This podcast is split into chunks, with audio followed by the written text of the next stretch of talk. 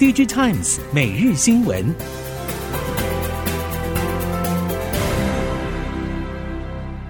听众朋友们好，欢迎收听 DigiTimes 每日新闻，我是翁方月，现在为您提供今天的科技产业新闻重点。首先带您关心。近日，美系大厂高通在中国传出将大幅裁员，并开出优渥资遣费的消息，连带让先前传出的台湾高通裁员事件衍生出新的事件。熟悉 IC 设计业界人士指出，其实美国不管是半导体还是其他科技业界，在招募和裁员的动作都是很大的。招募时可以开出优渥的条件，大力扩编；裁员时也可以果断的一次减少两成人力。而这波美系同业裁员潮能不能让台场迎来人才回流？多数业者认为得再观察后续的变化。一方面要看被裁员的人力是具备什么专业，以及针对何种技术领域。台场虽然对人力有需求，但也不可能在这样的情况下无条件的抢人。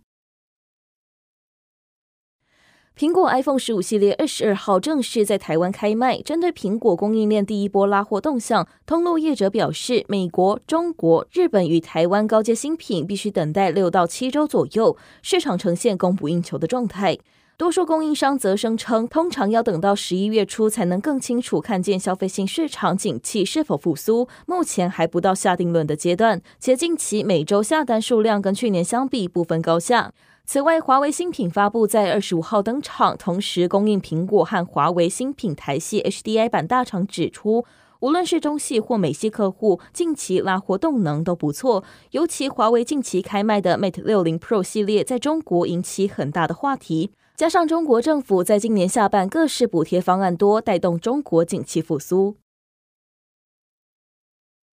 苹果和华为的新款手机正面竞争，三星电子似乎也不想缺席这场战争。传出最快可能十月推出旗舰入门级 Galaxy S 二十三 FE 粉丝版手机，外传三星旗舰入门级 Galaxy S 二十三 FE 将包含 Galaxy S 二十三系列主要功能，价格便宜百分之三十到四十。三星方面认为，推出该机除了有助于巩固手机市占，也渴望同时提升三星半导体业绩表现。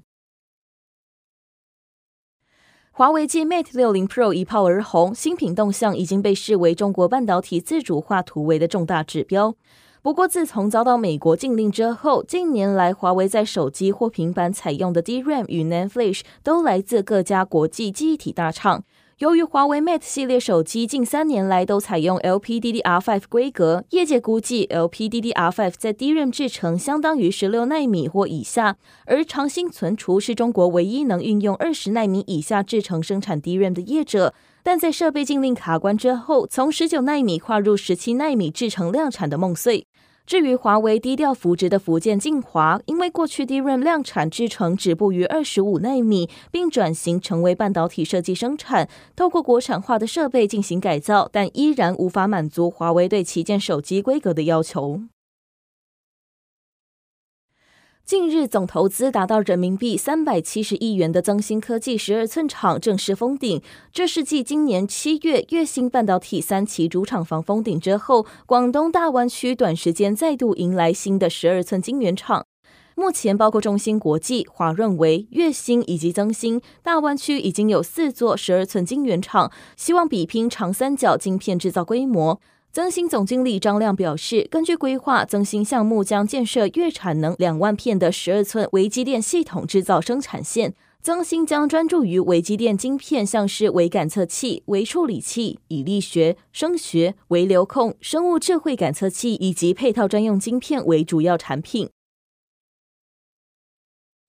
三星电子正在兴建中的美国德州泰勒厂传出，第一位客户也许会是自家人 Exynos。不过，目前离三星泰勒厂正式量产还有一段时间，存在变数仍然相当多。业界人士透露，Exynos 二五零零可能在三星泰勒厂生产，采四纳米制程，将搭载于 Galaxy S 二十五系列手机。如果没有意外的话，三星 Galaxy S 二十五系列手机预期会在二零二五年初发表上市。三星半导体暨装置解决方案部门负责人金贵显曾就泰勒厂进度发文表示，泰勒厂明年底将出货四纳米产品。iPhone 十五系列因应欧盟的政策正式导入 Type C 界面，业界普遍都认为台系高速传输界面业者应该能够受惠。不过，相关业者指出，台系业者其实并没有直接受惠于这个转型效应，主要还是看周边线材、转接器、电源供应器等产品的更新需求，实际受惠程度只能说是间接，甚至是手机应用的 USB 传输界面晶片相关需求，其实也不会是成长的主要动能。台厂真正关注的焦点还是在于笔电的 Type C 渗透率能不能进一步提升。熟悉 USB 相关 IC 人士指出，Type C 在未来两到三年内，在 PC 应用渗透率就会拉升几乎到顶的程度，也会随着新标准规格陆续被客户采纳，带动值与量的双重成长。从全球软硬体巨擘再到中小企业，最新策略蓝图布局都聚焦在 AI 技术应用。面对新一波科技革命到来，近期市场却频传微软大砍 NVIDIA H 一百订单，推论 AI 需求其实没那么旺等未经证实的消息。伺服器供应链则表示，国际软硬体大厂竞相投入 AI，不怕巨额投资黑洞，只怕没搭上第一班列车来看，已经完全呈现 AI Everywhere 大势。根据了解，超微十二月 MI 三百系列发布会上更盛传将有大客户站台。伺服器供应链早已经展开部署，全球科技产业已经涌现 All in AI 大势。供应链也预估，NVIDIA 或是台厂广达、技嘉等供应链营运展望持续攻顶，三大厂最新一季业绩都将超乎预期。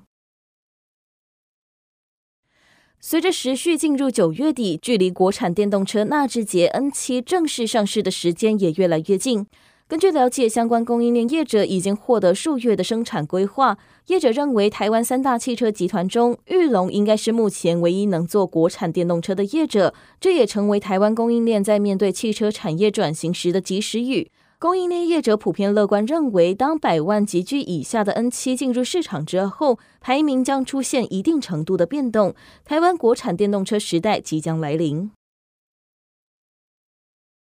海隆离岸风电计划二十二号宣布，已经签署融资协议，将取得新台币将近一千两百亿元的专案融资。待融资到位，这次连带案将成为台湾以及亚太区域至今最大规模的离岸风电专案融资。离岸风电风场开发金额往往动辄数百亿甚至上千亿，除了产业与技术之外，资本筹措也成为风场成败的重要关键。产业人士分析，海龙计划连带案涉及金额庞大，确实是产业指标性的连带案。现今能够取得资金，赶紧投入新建工程，不只为该风场带来好消息，对整体产业发展也有正面帮助。未来其他开发商的风场有相关融资计划时，或许就能借鉴海龙计划。面板大厂群创光电正在进行转型，除了深耕显示器领域之外，也跨足非显示器领域。所需要的人才组成，除了面板，还需要跨产业，像是医疗、车用与半导体等方面的人才，成为新的挑战。群创引述国家发展委员会人口推估报告指出，目前台湾劳动力人口逐渐递减，对产业界来说是很大的危机与挑战，也让近几年的招募工作越来越难做。此外，群创也认为台湾人才缺口扩大是不可逆的现象，因此朝增量、提质、多元共融等三解方迈进。由企业捐助、行政院国发基金共同出资的国家重点领域研究学院中，有六所新设学院与半导体科技有关。